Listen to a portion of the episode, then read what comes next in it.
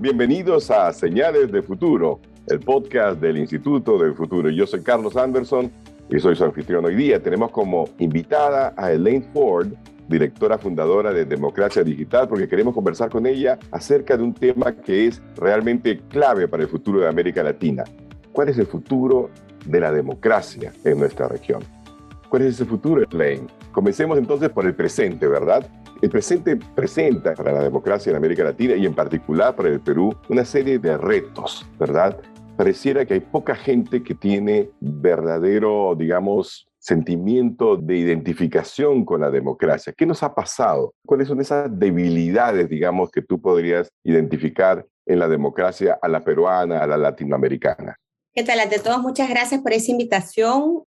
Un honor, Carlos, estar aquí hablando sobre este gran tema y en ese podcast eh, llamado Señales del Futuro, ¿no? El tema, por supuesto, muy interesante, muy relevante, muy actual. Sobre todo que no es único para nuestro país, es para la región en su totalidad. Estamos viendo pues realmente una crisis de la democracia. Hay este desencanto, lo que algunos autores llaman la democracia fatigada, ¿no? Por lo que estamos viviendo, por este descontento, esta desafección que hay de parte de la ciudadanía hacia, pues, eh, los partidos políticos tradicionales, a ese nivel de desconfianza también que hay hacia las instituciones públicas, ¿no? Hacia los parlamentos, hacia toda institución que se da desde el nivel público. Y eso es algo que va en constante vemos esa decaída, ¿no? Año tras año de manera progresiva. Y claro, es preocupante, ¿no? Pero esto se suma adicionalmente a otros elementos que confluyen y que de repente acrecientan esta percepción y acrecientan este escenario, ¿no? Yo te diría que lo que puede influir en esta sensación es que las nuevas tecnologías digitales sirven como espacio para el surgimiento de nuevos populismos, de nuevas fuerzas políticas de extremos, donde pues ya los centros políticos simplemente no tienen cabida. Entonces, son las plataformas online, los escenarios digitales, donde de pronto dan cabida a todos estos extremos con discursos exacerbados, con discursos anti-establishment, ¿no? Lo cual, Elaine, ¿no te parece que es una paradoja? Porque había quienes teníamos una serie de expectativas acerca más bien del papel benéfico que podía tener la tecnología y en particular lo digital para ampliar el carácter de representación, digamos, que tiene también la democracia. Es decir, por ejemplo, que los congresistas, los miembros del Ejecutivo pudieran consultar directamente, por ejemplo, a la ciudadanía a través de WhatsApp, a través de estos medios digitales, pero eso que ha sido como una especie de promesa inicial tú señalas que más bien se ha convertido en una suerte, digamos, de elemento que ha servido, está sirviendo para fortalecer a los extremos. A ver, es que las nuevas tecnologías, Internet, las nuevas tecnologías tienen múltiples beneficios y eso no lo podemos dudar y no lo podemos negar tampoco. Internet, las nuevas tecnologías, acuérdense, potencia nuestras libertades y derechos como individuos, lo cual es fundamental y también permite, por supuesto, desde el lado público, ¿no? La modernización de nuestras instituciones públicas, la innovación para una gestión pública mucho más innovadora, más efectiva, más eficiente, ¿no? Y eso en el fondo lo buscamos y, y de cierta forma así lo es así hemos visto. Había señalado tú que el factor fundamental, digamos, de esta pérdida de amor por la democracia en América Latina tiene que ver con la pérdida de confianza, ¿no? que es un elemento fundamental. Y entonces me pregunto si trasladado eso al mundo digital, cuando hablamos, por ejemplo, de los fake news, de estas noticias falsas que han sido, digamos, preponderantes, digamos, por ejemplo, en tiempos de campañas electorales, etcétera. ¿No tiene un efecto pernicioso entonces allí? ¿O cómo lo diferenciamos de aquello que sí es pues, este, potente y positivo en el marco de una democracia digital? Así es, definitivamente las nuevas tecnologías tienen los lados positivos, pero también a lo largo de estos años hemos visto aspectos que simplemente afectan nuestra convivencia en una, una sociedad democrática y puede incluso poner en riesgo nuestros sistemas democráticos, como lo hemos visto, a través de nuevas amenazas que constituyen nuevos desafíos en esta era digital.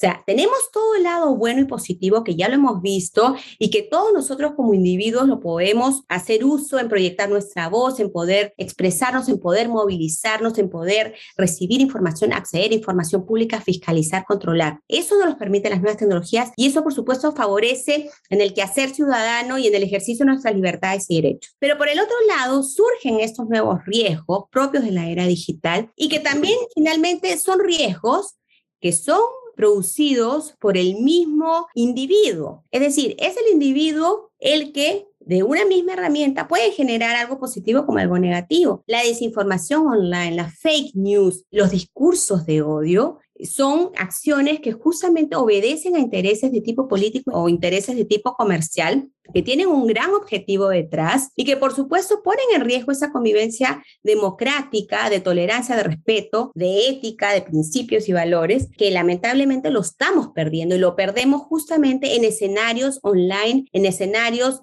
especialmente de contextos electorales donde se agudizan esos factores, ¿no? Lo hemos visto, por supuesto, todo lo vinculado a la desinformación online también con mucha fuerza durante la pandemia. Y ahí en ese caso tú me dirás, bueno, ¿y, y por qué habría desinformación durante la pandemia? ¿Qué intereses podrían haber? Bueno, intereses de tipo comercial justamente, ¿no? Y que además ponen en riesgo tal vez ya no la democracia como podrías pensarlo, pero sí la seguridad y la salud de las personas, con un riesgo pues altísimo respecto a la salud y sabemos, lo han denunciado ya, el riesgo que podría suponer incluso en la vida de las personas. Sí, de hecho, este, la democracia en América Latina, la democracia en particular en el, en el caso del Perú, está en riesgo Está en riesgo también porque ha habido un proceso de debilitamiento de los partidos políticos, que se supone son la parte fundamental de un organismo democrático, digamos. Sin embargo, en los últimos tiempos hemos visto, por ejemplo, también el nacimiento incluso de partidos casi digitales, ¿no? Que después han llegado al mundo físico, pero para desaparecer prácticamente casi de inmediato. La democracia de partidos a través del mundo digital ¿Tiene futuro o no? Sí, a ver, bueno, definitivamente lo que hemos visto es esta desafección hacia los partidos políticos tradicionales por ese debilitamiento que se ha ido dando pues en aquellos políticos que ya simplemente no encajan con estos nuevos paradigmas y ha surgido pues estos nuevos espacios para el surgimiento de populismos, tal como decía, de extremismos, ¿no? Y también, por supuesto, espacios para partidos que pueden ser, que pueden darse a una primera fase de manera online, pero que no sé qué tan sostenible puede ser. Hay casos, por supuesto, que hemos visto en algunos países, pero que la conexión con la vida offline, sobre todo en el ámbito político, es crucial, ¿no? Lo que sí consideramos es que, por supuesto, las nuevas tecnologías pueden servir muchísimo en el quehacer político, dentro de la campaña política, dentro de la actividad partidaria, para llevar los mensajes a los seguidores. En fin, o sea, la tecnología sirve de distintas formas pero creo que todavía no estamos preparados como para pensar en partidos digitales propiamente tal y que estos se mantengan en el plano online.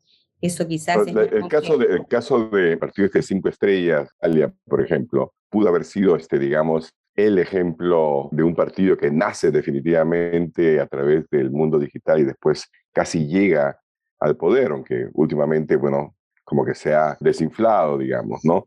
Y lo mismo podríamos haber dicho este, localmente del Partido Morado, que también tuvo la misma trayectoria, ¿no es cierto? Empieza este, en el mundo digital, este, genera un gran movimiento y en el 2016 eh, un poco más y gana las elecciones, ¿no? Eh, entonces, pareciera que el presente todavía no es muy firme, pero a futuro tú ves realmente que se pueda generar partidos, movimientos políticos sólidos a partir de la democracia digital. Lo que pasa es que la democracia digital tenemos que verla como cómo utilizar la tecnología para que nos sirva de la mejor forma para ejercer justamente nuestros quehaceres en el ámbito político, en el ámbito ciudadano, en el ámbito público, de distinta índole, cómo nos ayuda, tal como ya mencioné, a reforzar y a potenciar nuestras libertades y derechos. Yo considero que la tecnología puede ser una gran herramienta justamente para ejercer una mejor acción política y para el trabajo partidario ¿no? Y eso significa tanto a nivel interno como partido político, como por supuesto en la coordinación y en el seguimiento que se hace con los seguidores, con la gente que sigue tanto al líder como al partido político. Entonces se pueden lograr muchísimas cosas que creo sí, lamentablemente todavía no se ha aprovechado, por lo menos no en nuestro país, como pudiera darse. ¿Dónde se ha aprovechado mejor? ¿Qué país crees tú representa mejor el potencial de la democracia digital en términos, digamos, de fortalecer la relación entre los ciudadanos y los partidos, y los partidos y el ejercicio de las libertades y derechos ciudadanos? Bueno, hay excelentes ejemplos en Europa. España, por ejemplo, eh, desde el Consejo de Europa incluso se han impulsado iniciativas interesantes. En nuestros países, lamentablemente, no se ha utilizado eh, eficientemente estos recursos. Hay iniciativas, sí, pero son como aisladas, ¿no? Yo siento que, eh, lamentablemente, las plataformas digitales se han utilizado más como cuando son en tiempos de en coyuntura electoral, como campos de batalla para denigrar al adversario político, eh, para sacar a la luz información que simplemente es hostil, que no suma, sino al contrario, trata pues de afectar ¿no? al contrincante. Y eso no es el propósito, ¿no? Por ejemplo, en las pasadas elecciones vimos algunas iniciativas que buscaban acercarse a los ciudadanos, a los vecinos, a los seguidores, qué sé yo, pidiendo estos procesos de co-creación para la construcción de planes de gobierno, para las construcciones de propuestas que recojan pues el interés y las prioridades de los ciudadanos, pero fueron tal vez yo te diría dos o tres, Carlos, no más que eso. Y el resto, pues, utilizó las redes sociales profesionalmente, como las conocemos todos, sin sacar su potencial. Sabemos además que desde las corporaciones de tecnología se han implementado nuevas acciones, eh, nuevas herramientas que ayudan también a los mismos políticos, por ejemplo, para transparentar la información, para poder hacer mecanismos de consulta o de intercambio de opiniones, de intercambio de información con la ciudadanía y el político, el líder, el candidato hay distintas herramientas que están disponibles y que no han sido bien utilizadas. Y eso es un error. También considero que lo que sucede en nuestro país y puede suceder también en muchos de los países latinoamericanos es que se tiende a generalizar y pensar que la conectividad no llega pues a todo el país. Sí, definitivamente hay, hay el, el tema de conexión a Internet puede ser una limitación, pero te cuento que por ejemplo, en Perú, en aquellos distritos electorales con mayor población electoral, coincidentemente son aquellas regiones también donde hay un mayor acceso a Internet. Y en donde por hogar al menos tienen, ¿no? Un dispositivo móvil o un dispositivo tecnológico que les permite estar conectados y les permite recibir información y les permite interactuar. Entonces, es información valiosa que hay que recogerla, hay que, este, por supuesto, aprovecharla y no subestimar este asunto de la conectividad pensando que al no recibir eh, un, al no tener, perdón, un acceso a Internet, pues de lo contrario no podrían favorecerse con una campaña online, ¿no? O con contenido que pueda ser valioso para la campaña. Interesante realmente este, lo que cuentas. Te pregunto, desde la organización que tú diriges, Democracia Digital, ¿Qué tipo de guía, de ayuda le puedes dar, por ejemplo, a quienes hoy en día en el Perú están buscando caminos alternativos, digamos, para generar partidos que sean realmente representativos de la ciudadanía, ¿no? Y que puedan surgir, digamos, de un proceso, como tú lo has llamado, de co-creación de ideas, de planteamientos? Bueno, yo creo que las plataformas digitales, Internet, en su conjunto, ¿no? Tienen un gran potencial y, que puede permitir a los ciudadanos justamente asociarse, formar nuevas agrupaciones, formar, no sé, tal vez los cimientos de un partido político. Yo lo veo más así, o sea, se da esas facilidades. Hoy en día hablamos de ciudadanos digitales empoderados. Tenemos ciudadanos que no solamente quieren ser observadores de la realidad, sino quieren interactuar directamente, quieren controlar, quieren fiscalizar, quieren involucrarse en cada hecho. Ellos están permanentemente siguiendo lo que ustedes hacen desde el Congreso, lo que se hace desde las entidades públicas. Y por esa razón es justamente que hay la necesidad y la urgencia de crear mayores plataformas para esta interacción con el ciudadano, ¿no? Abriendo datos, transparentando información, generando mecanismos de consulta, generando mecanismos de participación ciudadana, ¿ya? Y eso es fundamental. Y lo que yo le recomendaría, respondiendo a tu pregunta a los jóvenes, es que las nuevas tecnologías tienen un gran potencial para justamente ser espacios donde puedan convocar a gente, donde puedan recoger información, donde puedan recoger feedback, donde puedan co-crear y colaborar en soluciones, atendiendo las necesidades de repente de un distrito, de una población específica, de una comunidad. No sé, hay muchísimas formas, pero hay que ver siempre la tecnología como un gran aliado. Y si hay riesgos, por supuesto, como los hay, como ya hemos conversado, bueno, hay que ver cómo estos se atienden de la mejor forma para que su impacto sea lo menor posible en nuestra sociedad. Y entonces, para eso es fundamental también la educación, es decir, cualquier ciudadano que esté ya conectado y que haga uso de las distintas plataformas digitales, bueno, pues tendría que tener cierto nivel de formación o por lo menos un comportamiento que esté a la altura de ese uso tecnológico, ¿no? Y eso significa usar tu juicio crítico, tener la capacidad de raciocinio para poder actuar con valores, con respeto, con tolerancia, con ética, cuidar todo lo vinculado a tu seguridad, a tu identidad, a tu privacidad. O sea, son cuestiones que ya pues implican un set de aspectos intrínsecamente relacionados al ciudadano digital. ¿Y cómo volvemos al principio? Al principio con el tema de la confianza, porque evidentemente sin confianza en las instituciones, en los partidos, entre nosotros mismos, es muy difícil realmente sostener un modelo democrático. ¿En qué medida podemos entonces para concluir ya más o menos este diálogo que estamos teniendo, ¿no? Desde la democracia digital, desde lo digital, ¿cómo podemos hacer para fortalecer esos vínculos de confianza? Bueno, a ver, Cerf, yo siempre lo cito, él dijo, Internet es una herramienta maravillosa, estas fueron sus palabras, para crear confianza. ¿ya? Sin embargo, será el individuo el que marcará la diferencia si lo hace, se hace un uso correcto o incorrecto de lo que esto nos ofrece. Y efectivamente, vemos pues que justamente estos riesgos que van surgiendo son producto de la actuación del individuo en el escenario online. Y eso hay que tenerlo muy presente. Otra cosa que es importante decirlo es que Internet finalmente es una herramienta, sí, y una herramienta que de pronto nos llegó y todos nos volcamos a utilizarla, pero como toda herramienta necesita un manual, una instrucción para poder usarla y nadie nos dio ese manual ni esa instrucción, Carlos. Entonces, claro, por eso es que de pronto podemos ver este comportamiento que nos sorprenden, ¿no? Que no es lo que esperábamos, que ya empezamos a hablar de riesgos, ¿no? Y cómo nos afecta como sociedad, cómo afecta nuestros cimientos democráticos, en fin. Pero yo creo que todo recae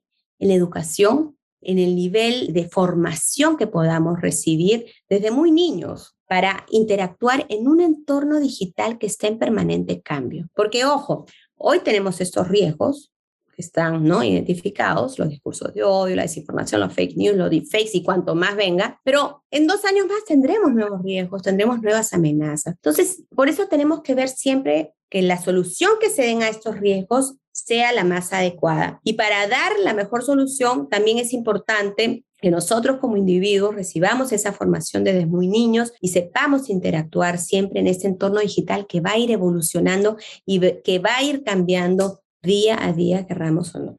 El futuro entonces de la democracia es digital. Muchísimas gracias, Elaine. Realmente un gusto tenerte aquí en este podcast Señales del Futuro del Instituto del Futuro. Yo soy Carlos Anderson. Hasta la próxima.